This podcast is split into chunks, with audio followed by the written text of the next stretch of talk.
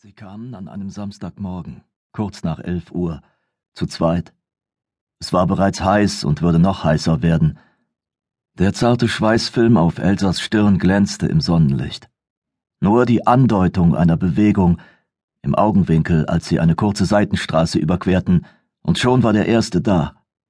Driver wirbelte herum, rammte den Fuß mit dem gesamten Gewicht seines Körpers gegen das rechte Knie des Mannes und hörte, wie es nachgab. In dem Augenblick, als der Mann niederging, traf derselbe Fuß seine Kehle. Der Mann erbebte zweimal zitternd, versuchte Luft durch die zerschmetterte Luftröhre zu saugen, dann bewegte er sich nicht mehr.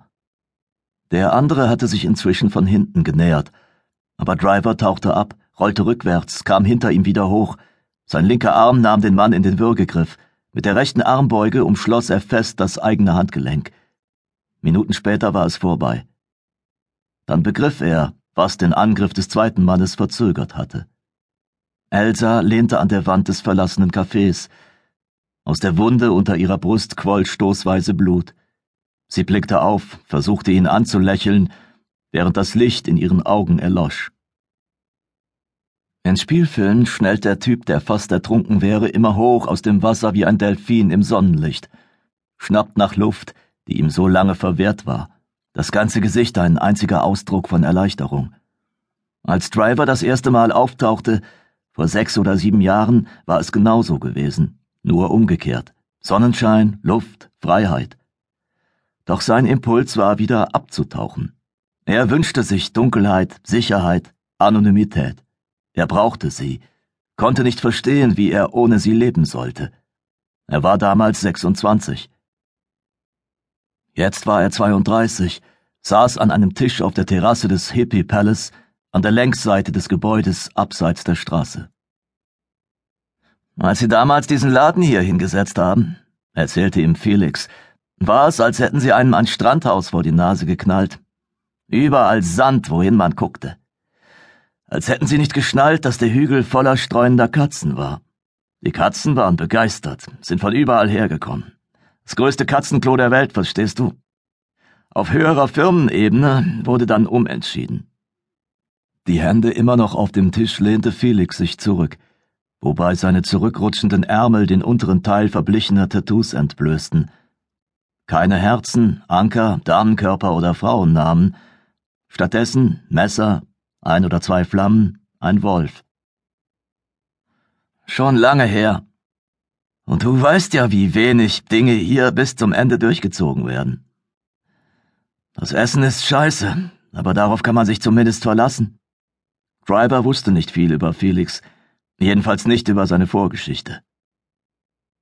Er wusste, dass er bei der Operation Wüstensturm dabei gewesen war, als Ranger, wie er dem wenigen entnahm, das Felix erzählt hatte.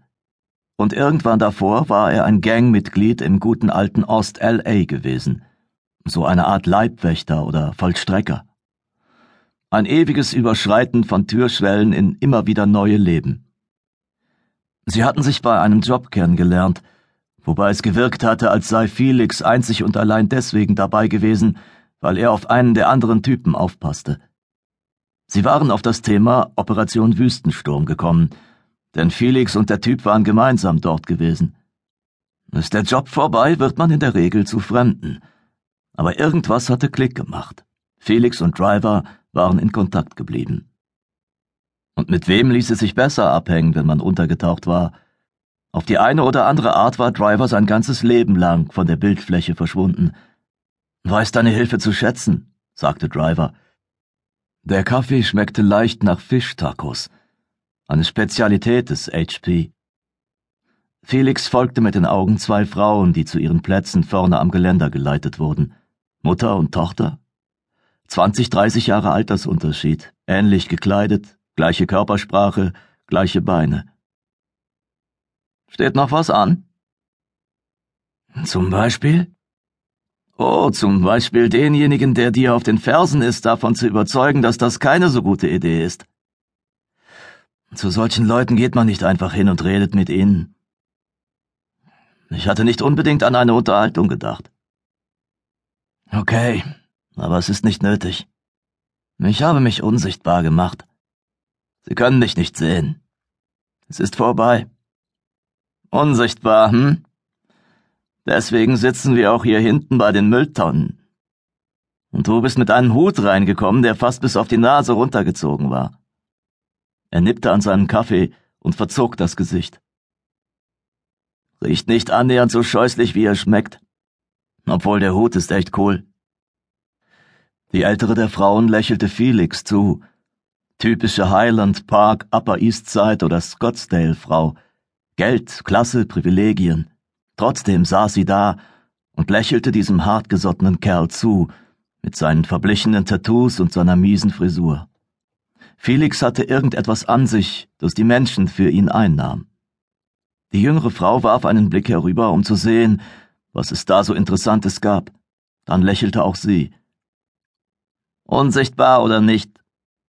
Ich werde dich im Auge behalten. Auf Leuchtsignale achten.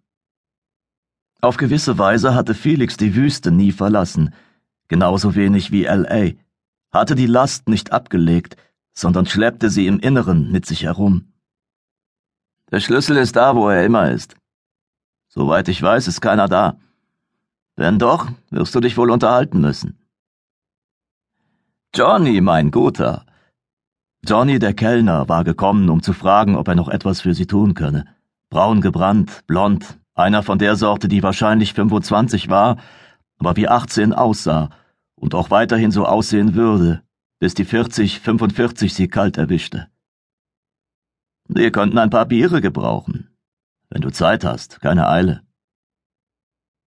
Felix begutachtete Johnny von hinten, während der sich entfernte, und warf dann noch einen Blick auf seine beiden Damen.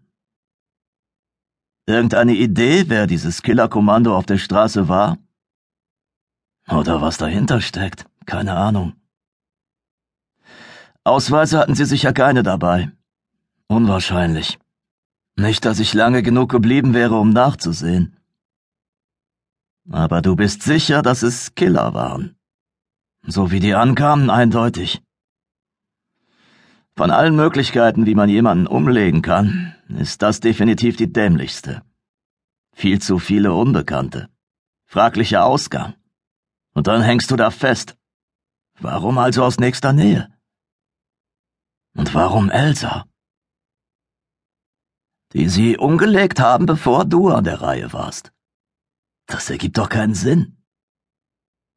Johnny brachte die Biere. Er wischte den Tisch mit einem nassen Lappen ab nahm beide Kaffeetassen mit der linken Hand und setzte die Flaschen mit der rechten ab. Hattest du kürzlich ein Ding laufen? fragte Felix. Driver schüttelte den Kopf. Dann also irgendeine alte Geschichte. Wie so oft. Felix nahm einen kleinen Schluck Bier und ließ ihn im Mund kreisen, bevor er ihn herunterschluckte.